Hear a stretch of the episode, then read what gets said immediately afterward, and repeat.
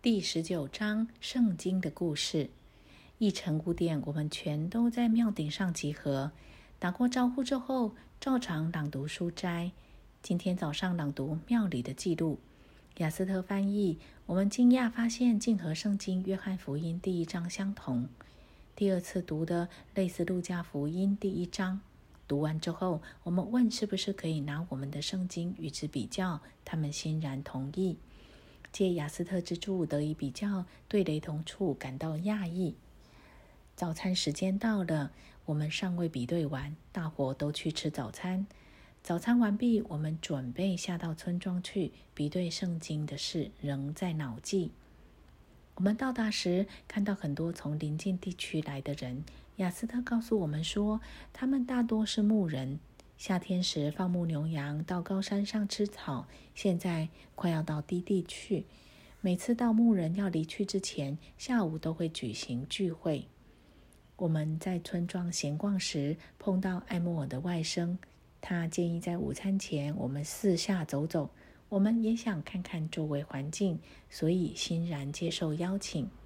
我们闲逛之时，他们指出山谷几处特别有意思的地方。翻译后，这几处的地名和早期圣经名字类似，但是等到回去用完午餐、参加下午的聚会后，才明了其中真正的意义。我们的庙堂里，其他的朋友出现时，聚会所约有两百人。然后艾莫尔外甥起身走向二人。此两人捧着像似一本大书，打开之后才知是一个外形像书的盒子。他选了一包，内有数张扁平叶片，如同手抄本，然后把盒子放在地上，再把这包交给其中一人。他打开小包，取出第一张叶片，交予艾莫尔外甥。每张叶片读完之后，再交予另一人，放回盒中。朗读继续着，亚斯特翻译。没有读多久，我们就发现内容与约翰福音极相似，而且更详尽。然后有一章与路加相像，再来是马可，最后是马太。读完之后，人们分成小组，而我们跟雅斯特要找埃莫尔，因为我们好奇，想知道全部的内容。据说每一年的聚会都会读到这些记录，有些地方长远以来就有这种惯例。而这里是这些地方的中心。我们指出，圣经有些事迹与朗读的内容有相同处。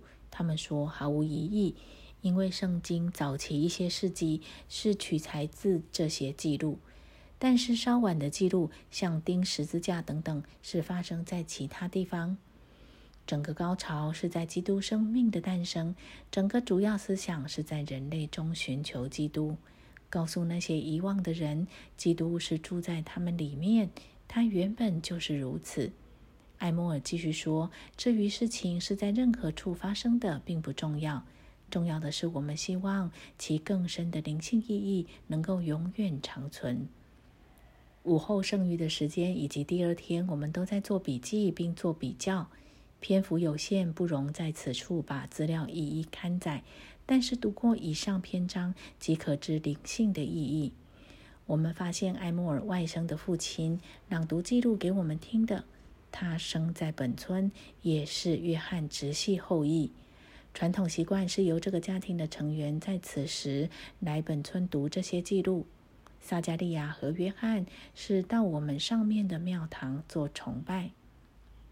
得知我们的友人要走了，就安排雅斯特留下来陪我们。其他人相继离去。第二天记录比较晚了，在隔日清晨即离开庙堂。虽然很早，但是几乎所有的村民都来欢送我们，预祝我们成功。